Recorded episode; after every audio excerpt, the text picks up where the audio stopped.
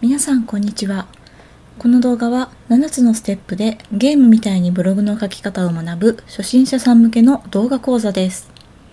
今ご覧いただいている動画は7ステップの動画の学び方を解説した0番目のチュートリアルの動画になります。この動画を見ながら実際に手を動かして記事を書き進めていただきますので楽しくブログの書き方を学んでいきましょう。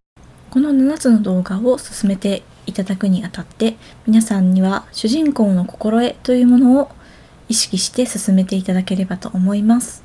一つはゴール目的に向かって自分のペースで進んでいくこと。二つ目は日々の頑張りを積み重ねることが大切ということ。3つ目は失敗はゲームオーバーじゃない。何度でもやり直せるので何度でも失敗してもいい。この3つを意識して記事を書き進めてみてください。